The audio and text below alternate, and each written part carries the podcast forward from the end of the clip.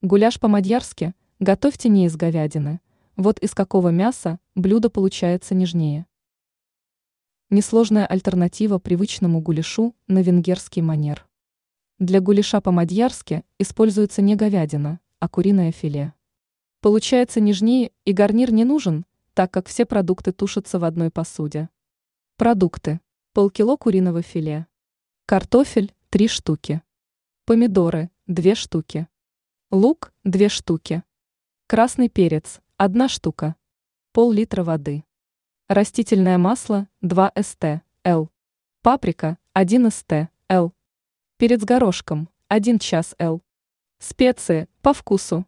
Петрушка и укроп – по вкусу. Соль – по вкусу. Приготовление. Лук нарежьте полукольцами, а затем на разогретой с маслом сковороде обжарьте его.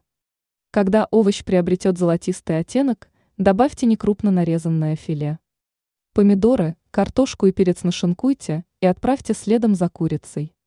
Примерно через 5 минут добавьте соль и другие специи. Перцем и паприкой можно не ограничиваться, а дополнить вкус другими специями. Далее влейте воду и убавьте огонь. Гуляш должен тушиться около 30 минут перед подачей. Посыпьте блюдо измельченными петрушкой и укропом.